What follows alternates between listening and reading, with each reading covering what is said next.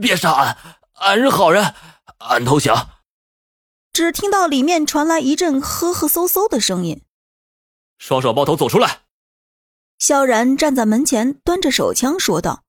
只见一个戴着眼镜的男人，双手放在头顶，低着头走了出来。没错，就是这个家伙。苏妍儿指着他喊道：“还有其他人吗？”“没了，就俺一个。刚才外面死了那么多人，俺躲在里边，根本就不敢出去。”“你是浩南？”一看到这男人的样子，宋菲儿表情十分惊讶。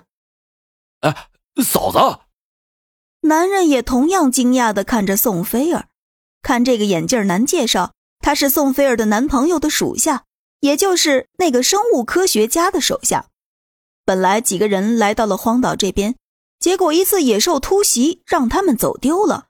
而这个叫浩南的被海盗抓来当苦力，船上什么脏活累活都让他干，根本没有任何一个海盗拿他当自己人。最过分的是，那些海盗们的身边没有女人，就把浩南。当成女人去对待，那画面可想而知啊！几个女人听完浩南的故事，更多的不是同情，而是嫌弃。本来长得文质彬彬的小伙，没想到竟然遭受了这样的待遇。那你知不知道科学家现在的下落？萧然问起重点来。他还活着吗？宋菲儿也急着问道。活着，但……他具体的位置俺也不太清楚，不过俺们之前说要一起在海边建个房子，这也就是现在浩南手里唯一掌握的线索了。这么多天以来，他都一直和这群海盗环游整片海域，根本没有逃走的机会。现在好不容易遇到了自己的救命恩人，他当然也想尽快找到科学家。哎，嫂子，你们当中是不是有人变异了呀？